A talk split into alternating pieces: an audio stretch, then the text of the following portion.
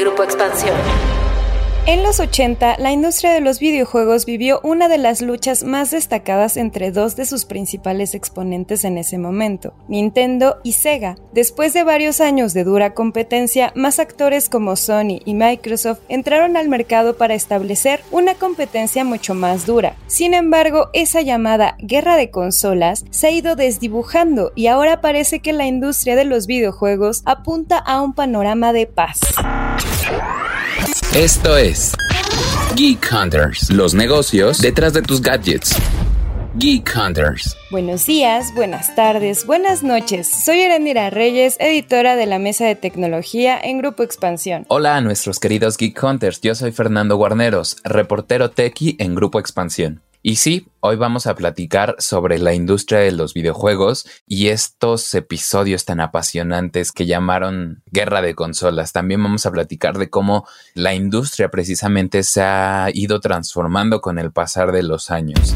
Para comenzar, pues quisiera decir que creo que actualmente el término de guerra de consolas ha perdido un poquito el significado. No sé cómo lo veas tú, Eren, porque antes creo que el panorama que te pintaban era muy claro muy de dos bandos. O eras de Nintendo, o eras de Sega, o eras de PlayStation. Y creo que también las empresas, a partir de sus campañas de marketing, motivaban este tipo de discurso poquito divisorio. Me acuerdo mucho de los comerciales de Crash Bandicoot en el que se burlaba de Nintendo. Hey, plumber boy, mustache man, your worst nightmare has arrived. Y luego, pues ya metiéndome un poquito más en toda esa historia de la guerra de las consolas, veía documentales en el que justamente mencionaban las campañas que hacía Sega contra Nintendo a partir de su hardware. O sea, decían como Sega hace lo que Nintendo como haciendo un divertido juego de palabras en referencia a la potencia del hardware. Sin embargo, creo que esa competencia en los años 80 también motivó o desarrolló en gran parte la industria de los videojuegos. O sea, vimos entre Nintendo y Sega hubo desarrollo del NES, por ejemplo, que operaba en 8 bits, y luego el Mega Drive, que operaba en 16 bits, lo cual era más potencia, un mejor rendimiento en los títulos. Y creo que también esa lucha generó la decisión de Nintendo de desarrollar la Game Boy, que actualmente pues es una de las consolas históricas en la industria de los videojuegos. Y bueno, pues también ya posteriormente, como lo mencionaba, y por los finales de los 90, tal vez principios de los 2000, otros actores mucho más relevantes actualmente como Sony y Microsoft también salieron al mercado, pero pues creo que esta guerra de consolas actualmente ha ido aminorando un poco. ¿Tú cómo lo ves, Eren? Sí, creo que en general siento que esta guerra, incluso hasta de el tipo de gamer, ¿no? Ha cambiado. Siento que antes, o sea, todavía hace unos cinco años, era muy común encontrar así como a los super fanáticos de PlayStation y que odiaban, o sea, como que casi casi si confundías que ellos jugaban con Xbox era un delito y no jugaban en otras consolas. También creo que el hecho de que el precio de las consolas se ha vuelto también un poco más accesible, no más barato porque realmente no son baratas las consolas, pero siento que es más caro ya tener obviamente un smartphone de gama alta ahora, ha provocado que también muchos gamers se animen a probar otras consolas. O sea, creo que ya es muy común ver que tengan, no sé, ahorita de última generación o que tengan una un poco anterior y que tal vez tengan la de su preferencia o la que sí sea como su más favorita, como la más nueva, y que estén justo intercambiando entre una consola y otra para poder jugar y la usen de distinta manera. Por lo menos yo lo que llego a ver con amistades que son gamers y que les gusta jugar, tienen por ejemplo el Switch y el Switch. La verdad es que es una consola que es muy de amigos, muy de familia, entonces la tienen porque si llegan a tener una reunión o si llegan ahorita que se ha puesto también como esta dinámica de, bueno, vamos a vernos pero no podemos salir, pues tienen como otra alternativa de entretenimiento en casa y no solamente tienen la parte de una consola de PlayStation o una consola solamente de Xbox. Entonces creo que eso ha provocado que pues obviamente esta guerra sea menor, que poco a poco incluso las mismas empresas estén teniendo un discurso más inclusivo, más de unión, más de, bueno, tenemos la misma audiencia y al final del día, si queremos una audiencia que sea eh, sana, que no sea hater, que no se estén echando troleo en redes sociales nuestros seguidores, pues obviamente como empresas también tenemos que tomar una postura. Y justo un ejemplo de esta concordancia en el discurso se dio en los Game Awards de 2018 porque los tres representantes justo de Sony, que están detrás de PlayStation, de Microsoft, que están detrás de la Xbox y de Nintendo, hablaron juntos en el escenario y mencionaron esta parte, ¿no? Que finalmente tenían una oportunidad para poder mandar un mensaje de inclusión a la comunidad y que en lugar de buscar dividirla, pues estaban buscando unirla, ¿no? Y que si bien obviamente esta guerra entre empresas de tecnología que desarrollan hardware siempre ha existido, porque también existe en el mundo de los smartphones y en general en el mundo de la tecnología, que siempre están como, bueno, yo tengo justo un hardware más potente y la neta, pues los juegos que yo tengo son maravillosos y demás, sí se presume, pero ya tampoco se invita justo a la división. Creo que desde el discurso existe como más cercanía con los usuarios y más cercanía a decirles que se eviten este tipo de expresiones de odio, que se eviten estas expresiones de división y que obviamente se pueda crear una comunidad más unida que juegue y que se divierte, o sea, como que el objetivo sea eso. Finalmente, cada una de las empresas tiene sus características muy especiales, ¿no? No sé tú, Fer, en este sentido más enfocado a, lo que ha pasado con los anuncios de los últimos meses, les hemos estado dando seguimiento y que pues tú también has visto que han sido pues más enfocados ya no solamente a es exclusivo para esta consola, sino que están empezando a tener una competencia interesante pero en cloud. Y eso se viene bueno, creo.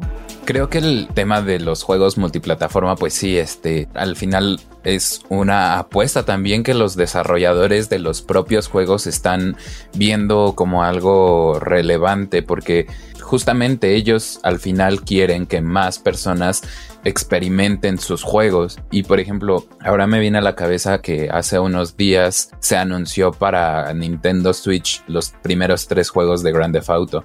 Entonces creo que ejemplos de esa naturaleza pues tal vez no los pensábamos antes porque creíamos que Grand Theft Auto tal vez era un juego más enfocado a un público mucho más adulto, que no iba a llegar a Nintendo, que solo estaría en Xbox o en PlayStation, pero creo que el panorama se está abriendo un poco más en la industria. Y también considero que cada empresa, o en particular estas tres empresas que han sido las más representativas en la industria de los videojuegos, supieron entender su negocio, como tú lo mencionabas, pues cada una está apostando por diversos enfoques Justamente, por ejemplo, el caso de Nintendo se me hace muy significativo porque desde 2006 creo que ellos están jugando como aparte, ¿no? O sea, no están apostando por la gran consola con gráficos súper realistas. Yo me acuerdo mucho de Wii, cómo esta consola iba orientada justamente hacia la familia, incluso los abuelos podían jugar.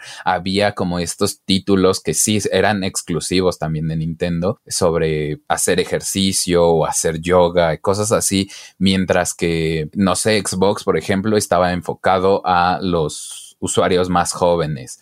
Entonces creo que cada empresa, conforme pasa el tiempo, ha ido entendiendo su negocio y le está apostando a eso al final mucho más benéfico para los usuarios. En el caso de Xbox, por ejemplo, a mí se me hace muy interesante precisamente lo que están haciendo con Game Pass y con Xcloud. O sea, son servicios que están basándose también en la infraestructura que tienen a partir de Microsoft para permitir que las personas jueguen muchísimos títulos, incluso títulos que apenas están por salir. O sea, Halo Infinite van a estar disponibles en la plataforma desde el primer día y no tienen que esperar a que les llegue el juego en físico y creo que eso es un factor diferenciador de Xbox. Está tomando un camino muy relevante en esta industria. Además, lo puedes utilizar incluso en el iPad o en el iPhone a pesar de las restricciones o a pesar de lo restrictivo que llega a ser este sistema operativo de Apple, ¿no? Creo que la incorporación de la nube dentro del ecosistema de los videojuegos también representa un cambio muy importante para los creadores. Por ejemplo, cifras de Microsoft apuntan que en el Game Pass juegan 30% más de géneros y un 40% más de títulos los usuarios. Entonces, en este tipo de alternativas se están encontrando una diversidad muy, muy amplia. Bueno, o sea, Xbox, por ejemplo, usa o está llevando a este campo, pues títulos un poquito más triple A, podría decírseles. Mientras que, por ejemplo, Nintendo está llevando apuestas indies también. O sea, creo que Nintendo Switch ha sido una muy buena plataforma para los desarrolladores indies. Ahí encuentras juegos muy muy buenos también y que han encontrado como un muy buen nicho, mientras que Sony sigue apostando por sus grandes juegos como God of War, The Last of Us, y eso está bien, o sea, creo que hay un público para todos. Y en este sentido, uno de los elementos que me viene a la cabeza que han incentivado pues eliminación de la guerra de consolas son los streamers, porque al final ellos están generando contenido alrededor de los videojuegos y por lo tanto necesitan cubrir la mayor parte de los títulos de los que está hablando la gente. Estamos viendo cambios en la industria, incluso esta desaparición de la guerra de las consolas ha motivado la colaboración y tú mencionabas las Smash Parties, creo que Super Smash Bros. Ultimate es una muestra muy representativa justamente de ese crossover que se puede lograr y veía la semana que se presentó el último personaje de Smash Bros. como Microsoft le agradecía a Masahiro Sakurai, que es el director de este juego, por permitir tener personajes de Rare, de Microsoft, el personaje de Minecraft, Steve, también está en Smash y eso es muy representativo. Y hace unos días veía que Neil Druckmann, justamente eh, director de Naughty Dog, este estudio que pertenece a Sony, subió una foto en la que mostraba que estaba jugando Metroid Dread. Entonces, creo que si los directivos de estas empresas ya no hablan de una guerra de las consolas, creo que los usuarios también lo pueden hacer y tal vez ir dejando esos discursos divisorios atrás. Súper de acuerdo. La verdad es que como que, o sea, al final del día, todas las industrias están cambiando y eh, a mí me da mucho gusto que una industria que tal vez antes estaba en medio de prejuicios, que es la industria de los gamers, donde todo el mundo pensaba que justo, ¿no? Eran personas como que súper así antisociales, que estaban metidos en su casa, que no veían a nadie, no salían, o sea, como que este prejuicio también de hay que trolear porque trolear me hace casi casi sentir superior y mejor jugador.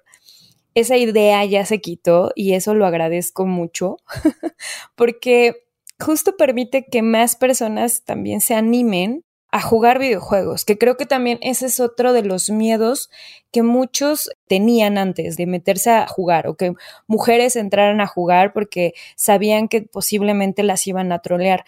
Y tú mencionabas un punto muy importante, Fer, que es el tema de los streamers. Y al final, todo lo que ha estado pasando, por ejemplo, con Twitch y que ha sido relevante a nivel de negocio, porque los streamers pues están invitando a hacer una comunidad más amable, más gentil, más unida. También pues se está viendo incluso en la forma en cómo una plataforma como ha sido y ha crecido Twitch en los últimos meses, ha tenido también el gran reto de justo este tipo de discursos, eliminarlos o reducirlos y crear una comunidad que justo esté enfocada en tener mayor paz y en que realmente todos puedan jugar y todos puedan divertirse a través de los videojuegos. Entonces, el hecho de que justo jefes, líderes o personajes eh, muy icónicos de la industria de los videojuegos estén también teniendo una mayor disposición y apertura, pues también habla de que es una industria que está creciendo más y que quiere crecer todavía más. Entonces, si tú tienes una comunidad, o sea, digo, finalmente también es una decisión de negocio el hecho de eliminar esta guerra de consolas, porque esto genera también una mayor audiencia y posiblemente un mayor capital para cada una de las empresas. Y eso es bueno, o sea, ahora sí que es el típico win-win porque todos están ganando y más usuarios van a poder jugar. Y finalmente también lo mencionas un poco y lo estamos separando dentro de las tendencias entre mobile gaming y también el tema de consolas. Sí son cosas distintas, son apuestas también distintas, son audiencias distintas, pero lo que también es una realidad es que los dispositivos móviles se han vuelto muy importantes para la industria de los videojuegos. Entonces también el hecho de que no tengas una guerra de consolas tan marcada permite haya más jugadores casuales, más jugadores que puedan estar generándoles dinero y que tal vez no estén comprando una consola, pero estén metidos jugando en sus teléfonos por horas y estén obviamente generando también capital. Solamente por poner datos más duros, Newzoo, que es una consultora de videojuegos o bueno, especializada en videojuegos, dice que el mercado en 2021 tendrá un valor de 3.900 millones de usuarios en el mundo. Entonces eso obviamente va a generar unas ganancias que van por los 90 mil millones de dólares.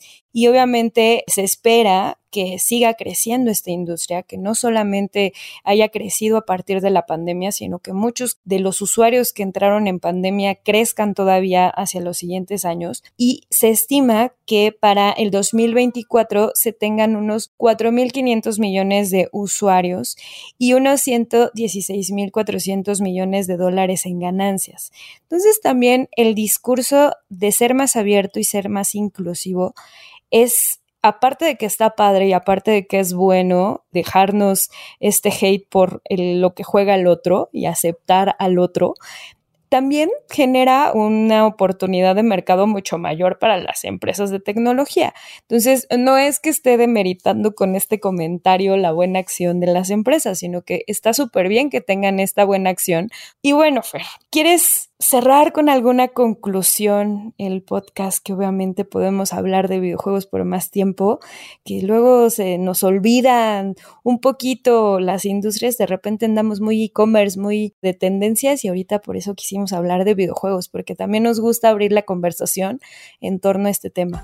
Sí, yo quisiera pues cerrar este capítulo mencionando que está muy cool ver que cada vez más gente entra al mundo de los videojuegos, ver que también más chicas este, entran al mundo de los videojuegos precisamente sin temor de que haya algún dude ahí que quiera mansplainear, ¿sabes? Y por otra parte se me hace cool también ver que las empresas están en concordancia con los discursos de inclusión que la audiencia está motivando. Y creo que estas ideas en torno a la inclusión también están influyendo de manera positiva en otros aspectos del desarrollo de videojuegos. Es decir, ahora también vemos que la inclusión no es solo en temas políticos o en temas de género, sino también en cómo la gente juega, ¿no?